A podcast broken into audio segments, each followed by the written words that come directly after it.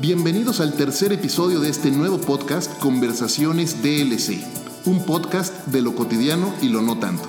Yo soy Efraín Mendicuti y he creado este nuevo espacio para conversar con algunos de los principales líderes de pensamiento, negocios, educación y cultura de habla hispana para compartir con ustedes cómo estas personas que con su trabajo han estado cambiando las reglas del juego, cómo han pavimentado con su ejemplo el camino para que todos nosotros podamos hacer en nuestras vidas de lo cotidiano algo extraordinario. Comenzamos.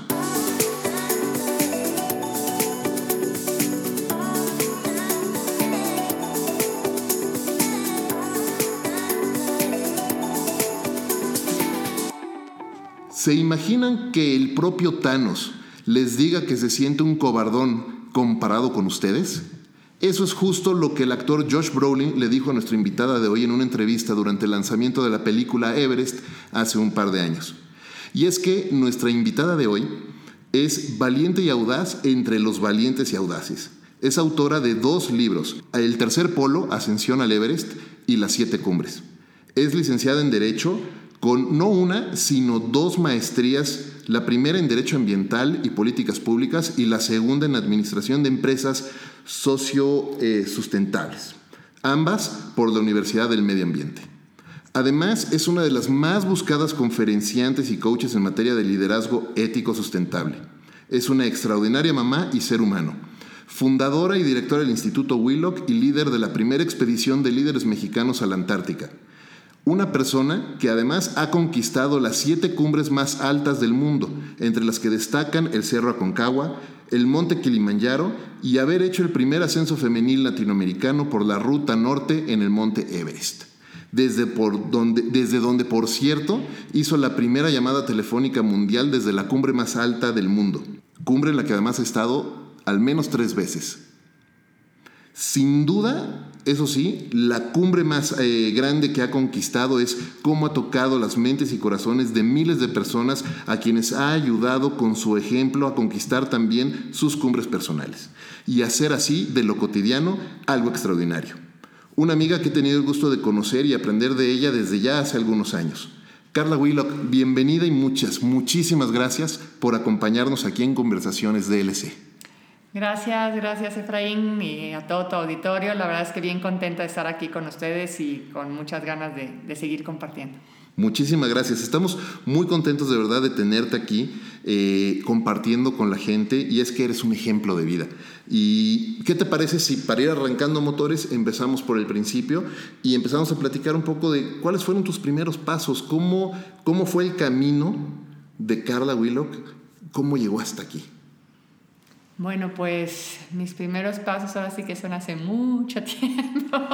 Este, pues Empiezo, obviamente, como cualquier niño, siendo muy hiperactivo, con ganas de jugar y practicar diferentes tipos de deportes, entre los que empiezo a darme cuenta cómo disfrutaba mucho de, practicar eh, actividades deportivas, pero a la par también tenía una profunda atracción por la naturaleza, me encantaba la naturaleza, me gustaban mucho los retos. Estuve primero en los scouts me, para poder estar cerca de la naturaleza eh, en varias disciplinas deportivas, practiqué tenis, básquetbol, atletismo, ciclismo. Eh, y finalmente, subiendo pequeños cerritos en, mi ciudad, en Saltillo, Coahuila, donde crecí, empiezo a, a darme cuenta que, que siento una gran conexión con la montaña, que amo la montaña, pero no es sino hasta años más tarde cuando eso se vuelve alpinismo cuando empiezo realmente a ver que ya no son cerros, sino que existen en nuestro país montañas altas, montañas con nieve, montañas que demandaban pues más preparación, más técnica, más conocimiento. Y, me propongo subir el Popocatépetl y después el Isla Iztaccíhuatl, el Pico de Orizaba y el Nevado de Toluca y la Malinche. Y después la mirada se vuelve hacia Sudamérica y empiezo a buscar montañas en los Andes eh, y después en, en las rocallosas en Norteamérica y después en los Himalayas, hasta plantearme la posibilidad de ir a la montaña más alta del mundo. Y de ahí, pues, a, como se ve mejor porque es el punto más alto, pues a buscar la montaña en cada uno de los continentes. Eh, y bueno, finalmente logramos eh, alcanzar la cima más alta del último continente en el 2005, concluyendo con esto lo que se conoce como las siete cumbres. Wow.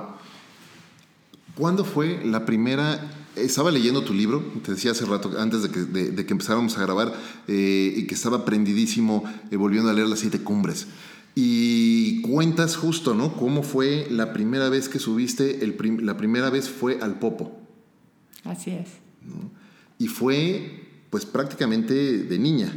Pues no, tan niña, tan niña, pues, jovencita, pero sí, este, sí en mi primer ascenso para mí fue como, híjole, amor a primera vista. O sea, realmente fue maravilloso estar en, en, la cumbre del Popocatépetl, ir subiendo. Eh, en aquella ocasión lo subí por lo que se llamaba la Ruta de las Cruces, que era un poco esa arena que, que no tenía tanta nieve, pero el llegar al, al cráter y poder accesar al labio superior del Popo, en donde ya había un poco de nieve, era llegar al cielo, o sea, por tu propio pie superar las nubes y ver todo hacia abajo, impresionante, de verdad, fue para mí, eh, pues como ya lo dije, un amor a primera vista en donde sí me di cuenta que eso quería hacer el resto de mi vida y lo sigo haciendo. Hablas mucho sobre la preparación, la preparación no nada más física, pero también mental, pero también la preparación con trabajo duro, eh, para poder hacer todas estas expediciones y poder ascender a todas estas cumbres. Y hoy en día creo que una de las grandes, más grandes frustraciones que existe en los jóvenes, en las nuevas generaciones que están empezando su carrera, es las ganas de crecer muy rápido y ser un éxito de la noche a la mañana. Especialmente en una época en la que es chistoso, ¿no? Porque tenemos eh, las, plataformas sociales de repente hacen que la gente pueda aparentar una forma de vida o también eh, eh, que no necesariamente tienen o también hay casos de los famosos todos estos genios de startups en el mundo de Silicon Valley que, que, de repente se pintan como si fuera un éxito de la noche a la mañana y, un, y entonces todo el mundo quiere ser como el siguiente Steve Jobs de, una, de la noche a la mañana nuevamente y la realidad es que eso toma muchísimos años de trabajo. Dicen por ahí que el éxito de la, noche a la mañana se da en 20 años, ¿no? Eh, justo cómo ha sido la, preparación eh, de Carla en, todo esto, porque mencionaba hace rato que te estaba presentando, no nada más es el trabajo que, has hecho como alpinista, pero además tienes dos maestrías, eres mamá, eres gran conferenciante, has trabajado en Presidencia de la República, en el Instituto de la Mujer, has hecho muchísimas cosas. ¿Cómo, ¿Cómo se prepara, Carla? Pues yo creo que, esa esencia de, de, explorar, de aventurarme en cosas nuevas, no solo la he aplicado en las montañas, sino realmente tengo esa inquietud de querer aprender, de querer este, saber más cosas, de querer tener más herramientas. Y lo que sucede es que más bien eh, la montaña se volvió como, como esa estrella a la que amarré un sueño y que jaló todo lo demás, pero todo lo demás requería preparación. Subir a la montaña no solamente de niña, como te mencioné, practicaba muchos deportes, lo que me daba una buena condición física o, una genética que me permitía tener un buen físico para subir, pero, pero eso no era todo, necesitaba tener técnica, eh, empezar a manejar herramientas que desconocía, como los crampones, como los piolets, como saber hacer nudos, como poder hacer anclaje, como poder identificar situaciones en la nieve, posibilidad de avalanchas, de grietas, este, de un deslave para poder saber también qué piedra es de la que te puedes sostener y cuál es la que se va a venir encima o contigo, este, para poder mantener el balance. Todo eso requería horas montaña y preparación. Y pareciera que el entrenamiento de la montaña es nada más eso, ¿no? Conocer la técnica, conocer eh, tu equipo, conocer, conocerte a ti mismo, cómo funcionas a cierta altitud, porque no es lo mismo a 4.000 que a 5.000, que a 6.000, a 7.000 o a 8.000. Tu cuerpo empieza a, tener dificultades de adaptación, la falta de oxígeno, etc. Eh, realmente la preparación no solamente es física, también es mental pero luego también te das cuenta que cuando estás queriendo subir una montaña se vuelve tu proyecto de vida y que requiere de toda una empresa. Entonces, de pronto tenías que tener el área de publicidad para poder con eso conseguir patrocinios. Y luego tenías que tener el de contabilidad. Y pues la verdad en ese entonces mi contabilidad estaba en números rojos, o sea, no me daba ni me alcanzaba con un sueldo normal de burócrata, porque yo trabajaba en el gobierno como para hacer viajes a, Asia, al otro lado del mundo, al Himalaya, pagar unas cantidades que yo decía, bueno, ni juntándolo de siete años sin gastar ni comer me alcanza. O sea, ¿cómo hago eso? Así que pues había que romper paradigmas y, y empezar a tocar puertas y a empezar a pedir patrocinios y entonces te enfrentas con empresarios que están buscando un beneficio, que están buscando publicidad, cuando, estoy, eh, cuando yo estaba practicando un deporte que no era, este, no se difundía, no, no era tan atractivo para mucha gente, además no había mujeres que lo estuvieran haciendo y eran para ellos muy difícil entender cuál iba a ser su beneficio. Entonces, bueno, fue crear todo un concepto, me puse a estudiar mercadotecnia, me puse a estudiar, entonces yo ya tenía mi área, te digo, de mercadotecnia, contabilidad, de publicidad, de recursos humanos, para poder estar manejando y viendo de qué manera. Y, al final te das cuenta que, que cuando amarras tu sueño a esa estrella que realmente te mueve y te jala, lo único que estás haciendo es potenciar todas tus capacidades. El creer que de la noche a la mañana vas a alcanzar algo, pues digo, cada quien es libre de creer lo que quiera, pero no es una realidad. La realidad es que eh, el éxito solo se da antes del trabajo en el diccionario. en, ningún, otro lugar. Siempre va a ser un trabajo, un esfuerzo, una preparación, porque al final el éxito es precisamente ese sacar y potenciar lo mejor de ti mismo. Y eso, eso es cuando tú te sientes exitoso. No si subiste o no subiste, no si saliste en la tele o no, eso es lo de menos. Lo importante es que hayas logrado potenciar aquello que realmente te movía y que hayas logrado regresar con bien y que hayas adquirido los conocimientos y la preparación que que te ayudan a ser la mejor versión de ti mismo. Yo creo que ese es el éxito y eso no se puede lograr en un día. Entonces, podrá ser muy atractivo el, tener una nota, el tener dos millones de likes, está bien, pero eso realmente te ayudó a, a potenciar tu esencia, a potenciar tus talentos. Si la respuesta es sí, felicidades. La verdad es que shortcut to the summit. O sea, yo no conozco atajos a la cumbre. La verdad es que yo siempre me fui por la ruta larga y a lo mejor pues, era la antigüita, pero lo que te garantiza eso es que cada paso te va dando más fortaleza, te vas aclimatando y te, vas, y te va ayudando a darte cuenta que el éxito no es llegar a la cima, sino fue toda la jornada y ese ir y regresar. Me encanta lo que dices y, justo eh, eh, pensando en que el éxito no se da de la noche a la mañana y que uno no puede tomar un helicóptero a la cumbre. Bueno, habrá quien pueda tomar el helicóptero o el shortcut a la cumbre, pero no va a haber desarrollado lo que necesita desarrollar en sí mismo y eso es, eso es clarísimo. Y luego pasa otro fenómeno hoy día. Eh, hay muchas personas que cuando ven que no pueden alcanzar el éxito de la noche a la mañana y que se tienen que esforzar y que tienen que cruzar todo un camino y aprender y desarrollar nuevas competencias y, desarrollar nuevos músculos y romper con ciertos paradigmas, dicen, no, yo no puedo. Es que Carla sí puede porque pues, es Carla Willock.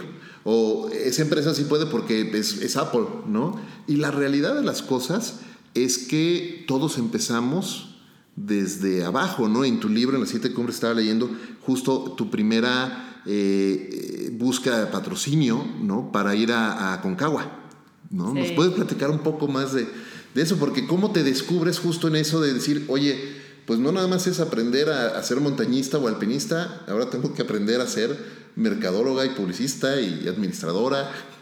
Pues fue interesante porque obviamente cuando yo dije, pues no tengo el dinero, no tengo dinero, o sea, no hay manera de verdad ni, ni pidiéndoles a mi familia, o sea, no tenía ni cómo ayudarme, o sea, estaban peor que yo, yo creo.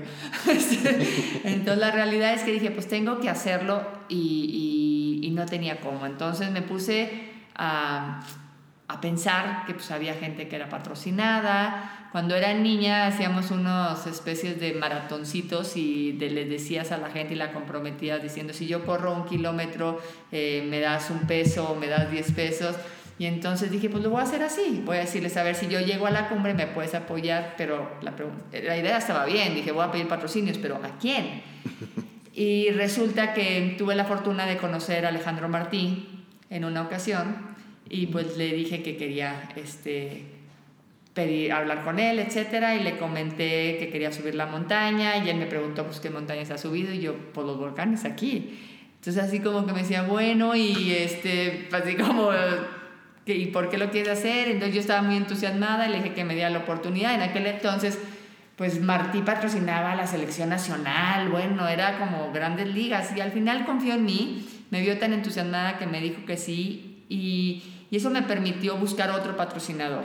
En mi, o sea, en mi ciudad, en Saltillo, Coahuila, había un periódico que se llamaba Vanguardia y yo leí en alguna ocasión que cuando se buscaba lograr la cumbre de, del Chimborazo en Ecuador por un, por un montañista, este hombre era un publicista, era un reportero que de hecho le pidió a su, al periódico para el que trabajara que lo apoyara. Yo dije, ah, pues yo no soy publicista, pero yo conozco a alguien que tiene un periódico. Fui, toqué la puerta y le conté esto. Le dije, oiga, un, un montañista que le pidió al periódico y contó su historia y eso hizo que se vendieran más ejemplares y tal, tal, tal. Yo creo que le causó gracia y me dijo, está bien, te apoyamos. Y fueron mis dos primeros patrocinadores.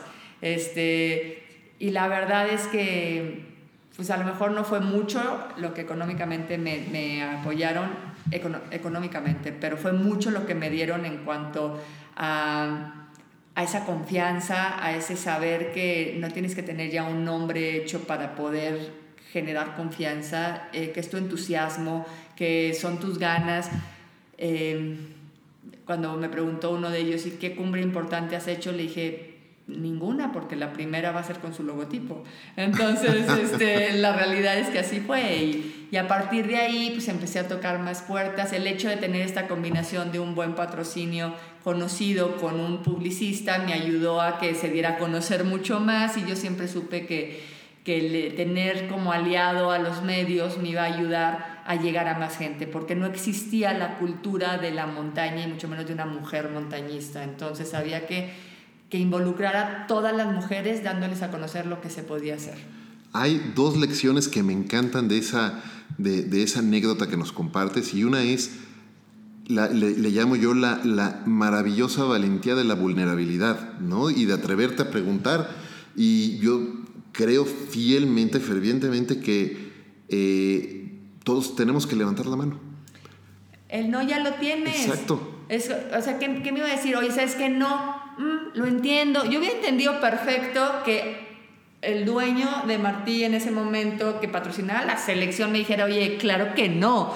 Está bien, pero yo ya sabía que eso me lo podía decir. Pero el que me pudiera decir que sí, esa era la pregunta. ¿Qué tal si me dice que sí? Te, abre un mundo de posibilidades. La segunda lección que me encanta de eso es justo lo que decías. Bueno, a lo mejor económicamente no fue tanto, pero emocionalmente, en tu confianza, ha de haber sido, yo me imagino, como, como si te hubieran dado 100 millones de dólares en ese momento porque te atreviste, tomaste el paso y, lo que me encanta, y hay una frase que, me gusta mucho y es, la más pequeña de las acciones es mucho mejor que la más grande de las intenciones. Así es. es eh, a mí siempre voy a estar muy agradecida, la verdad, con, con, estos dos primeros patrocinadores que creyeron en mí y con todos los que se fueron sumando a lo largo de los años. Em, realmente, digo, hoy, hoy te cuento, estaba dando una conferencia para una empresa y al final se acerca una, una persona y me dice, Carla, yo te patrociné hace 20 años. Yo te di ese teléfono satelital con el que hiciste la primera llamada. Y yo decía, wow, y me dijo, y sí, cierto, me dijo ella hoy, me lo dijo hoy, me dice, me acuerdo que cuando llegaste te veíamos y decíamos, ¿y para qué la patrocinamos? y que yo creo que les di un poco como de ternura o de lástima y dijeron, bueno, pues para que esté comunicada, pobrecita, y me dieron el teléfono. Y la verdad para mí, en ese momento, Iridium, que era la marca y que ya no existe, eh, era un teléfono, una telefonía satelital a nivel mundial muy importante, que, que no me dieron dinero, ¿eh? pero me dieron la oportunidad de poder yo hablarle a mi madre desde la cumbre. Y para mí eso fue súper importante. Yo no pedí un centavo, solo pedí que me permitieran poder hablar con mi mamá desde la cumbre. Le dijiste, mamá, te llamo cuando llegue. Exacto. y yo, ya llegué.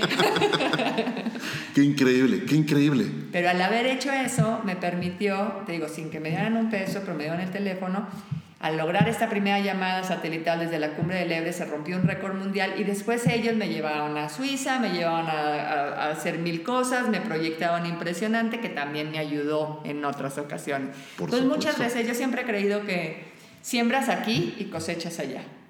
Claro. Entonces lo importante es ir sembrando.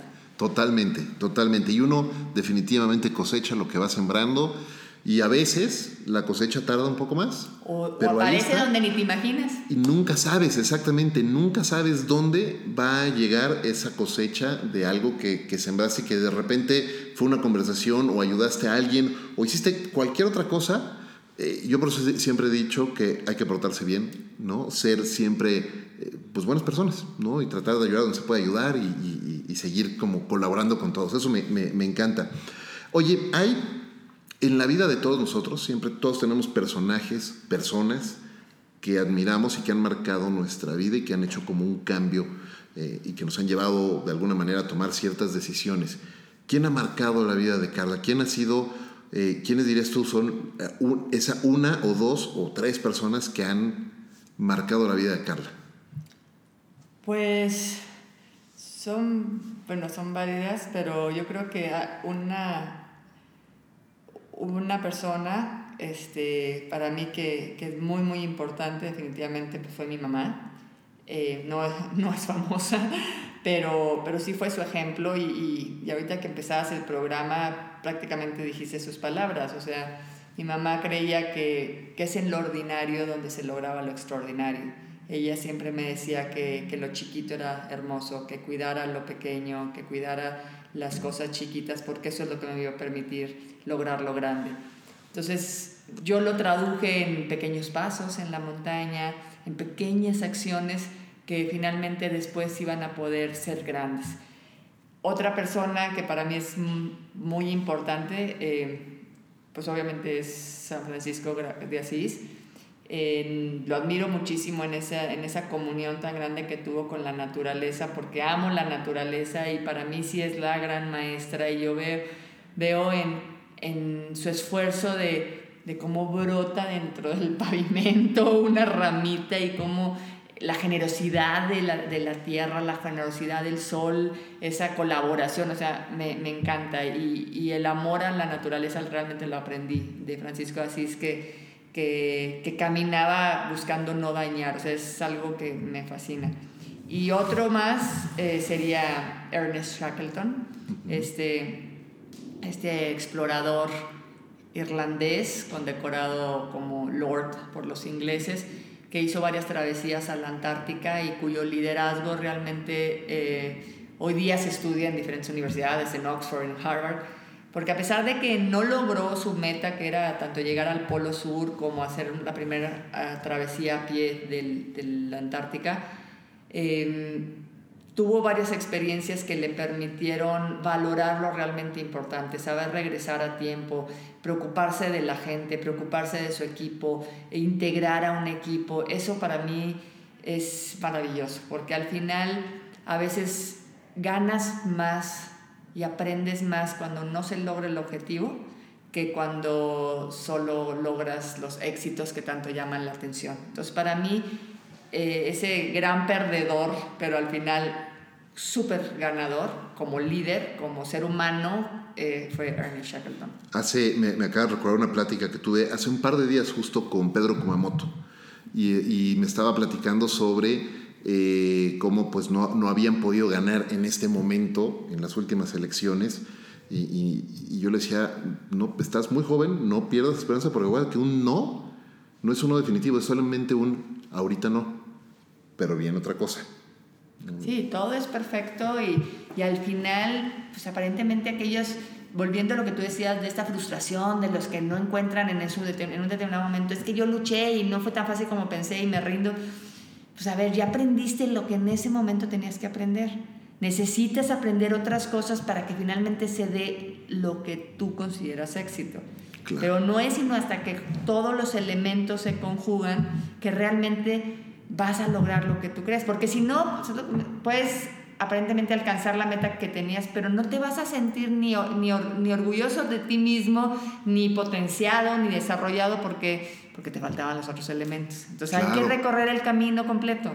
Claro, totalmente, hay que recorrer el camino completo. Pensando en eso, si tú regresaras a... Eh, me platicas que se cumplen 20 años de, tu primera ascensión al Everest. Si tú pudieras regresar ahorita, tuviéramos una máquina al pasado, así como la cabina de teléfonos de, de, de TED, o, este, o, el DeLorean aquí estacionado afuera y, pudieras viajar a, a, 1999, ¿qué le dirías a Carla eh, de 1999? ¿Qué consejo le darías? ¿Antes o después de subir el Everest? Antes. Pues lo que tienes que hacer. Ya sabes lo que tienes que hacer.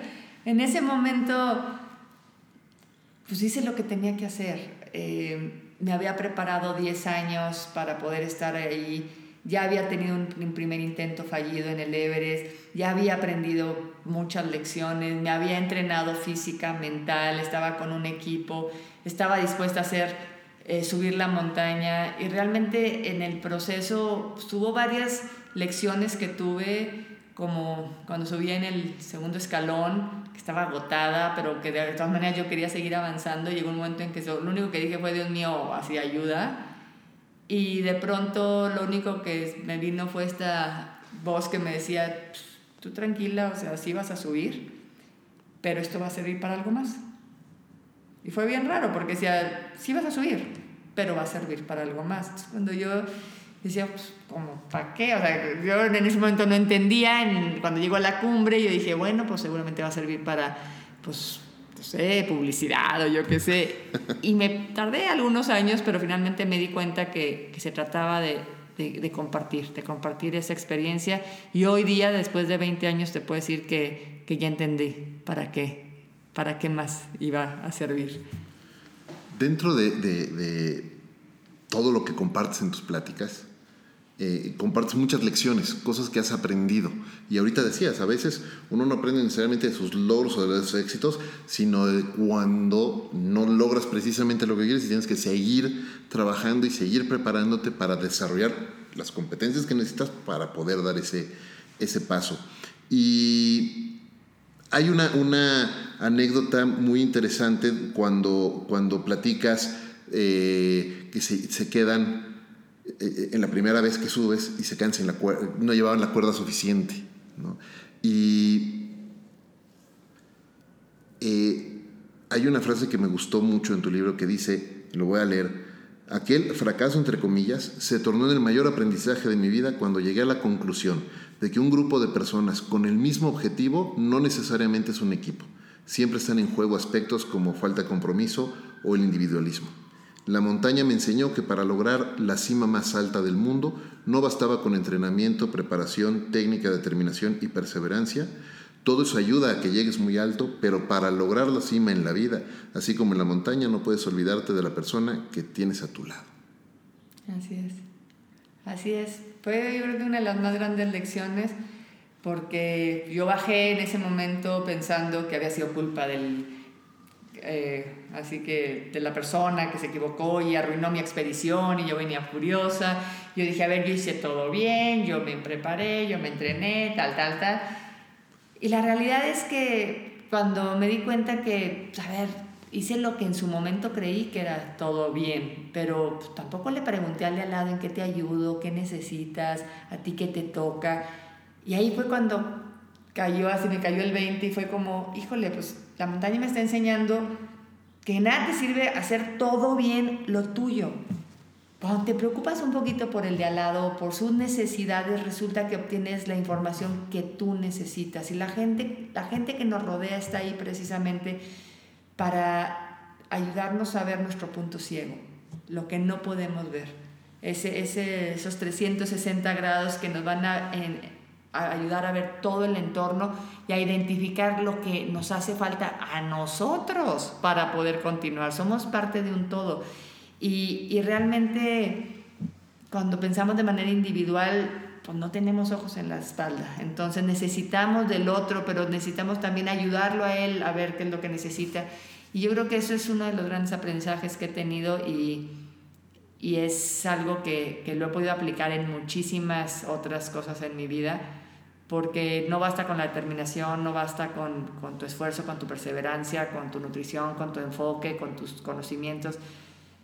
Somos parte de un sistema en el que en la medida que ayudemos a los demás a crecer, nos ayudamos a nosotros.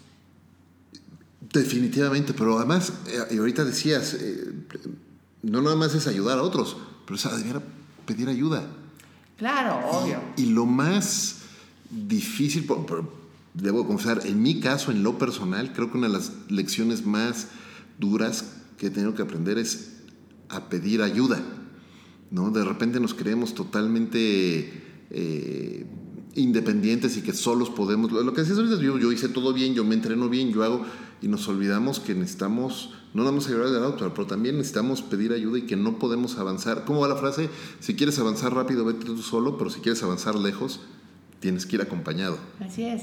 La verdad es que el otro día platicaba con, un amigo y le decía, es que nos hemos desconectado muchísimo de la naturaleza. La verdad es que cuando tú vas a la selva, cuando vas a África, empiezas a ver la verdad, eh, esos miles de millones de años de información, de conocimiento, de técnica, de estrategia que ya está en el ADN de los animales. Y ellos saben perfectamente cómo funcionar, quién se mueve, cómo no para cazar. La, ya sabes, la leona se pone acá, la otra se pone allá, cómo van a acercar al no sé, al antílope o lo que sea. Y finalmente, cómo ya lo traen y no se están platicando. O sea, ya es un conocimiento, es una estrategia para lograr el objetivo.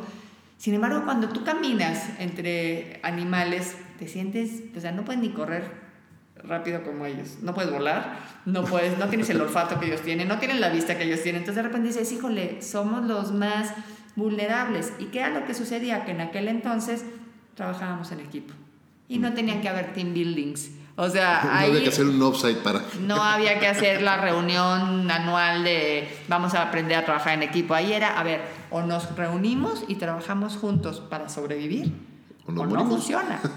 No funciona. ¿Por qué? Porque no somos tan rápidos, no somos tan ágiles, no somos, no, no tenemos, pero podemos hacer un equipo. Y la verdad es que lo fuimos olvidando. Y es cuando empieza ese individualismo de yo, yo, yo, yo.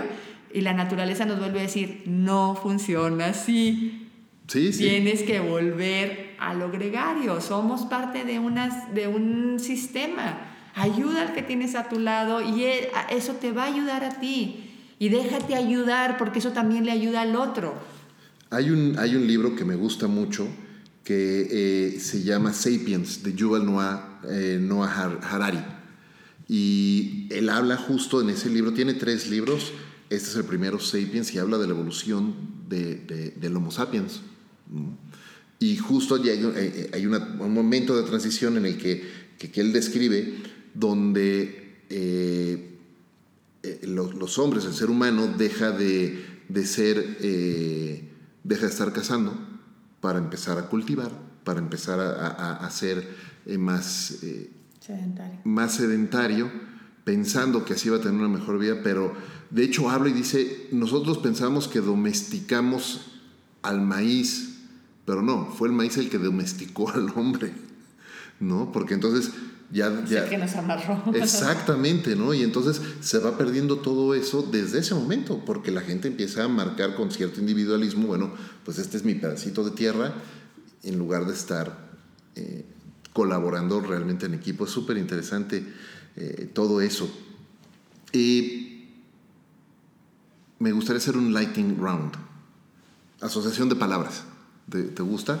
Eh, dime la primera palabra que te venga a la mente con las siguientes palabras. A ver. Familia. Valeria y Regina. Salud. Fortaleza. Educación. Tesoro.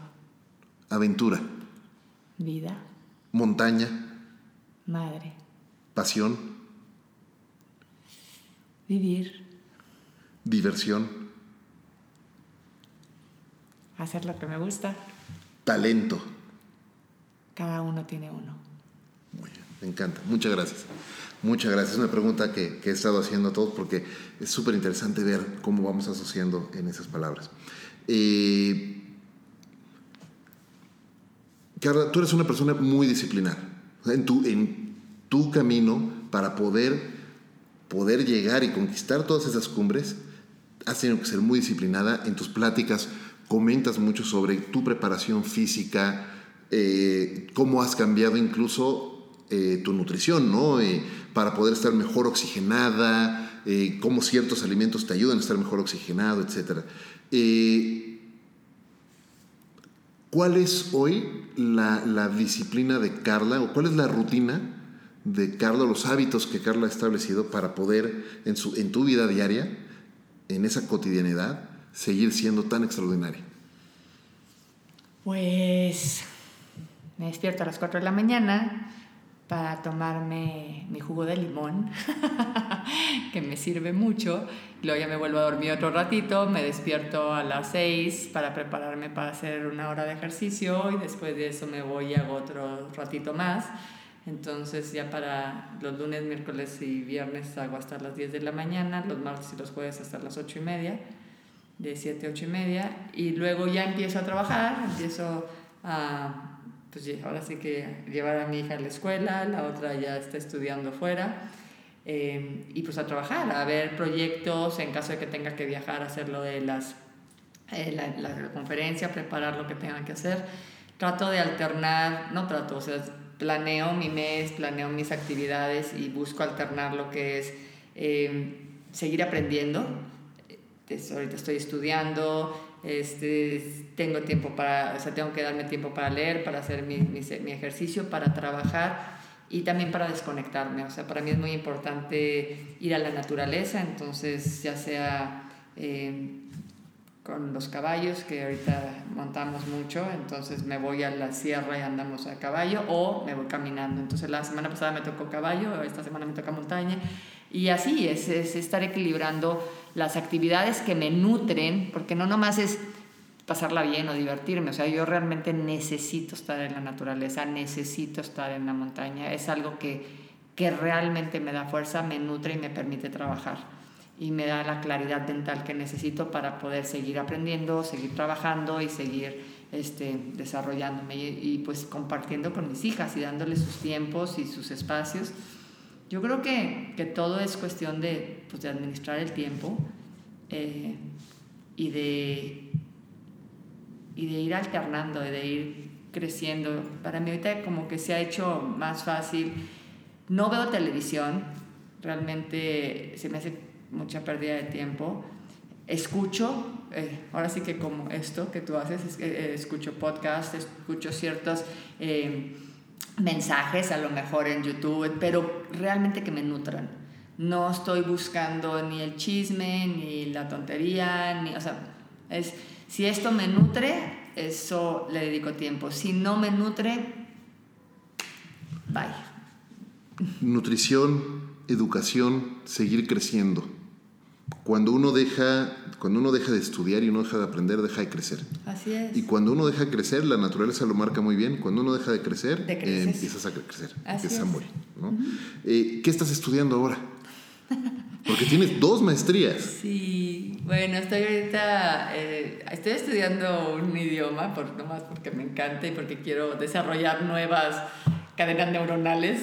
Increíble, qué padre. Tengo que, tampoco es como, ahí voy pero lo que estoy estudiando ahorita, yo sigo estudiando sobre, sobre medio ambiente y ahorita estoy estudiando economía en transición.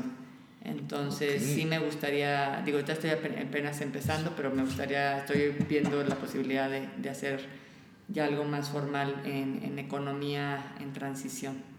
Wow. Que son las nuevas tendencias para una economía de un bien común, para una economía este, distinto a lo que se ha llevado a cabo y hacia allá. Y que urge que nos surge hacer un cambio en, ese, eh, en ese sentido y tomar un, un, camino de mucho más colaboración, buena voluntad, de estar de nuevo haciendo ese equipo que se decía a lo mejor eh, hace miles de años y, que estar, estar eh, unidos, porque si no, no avanza.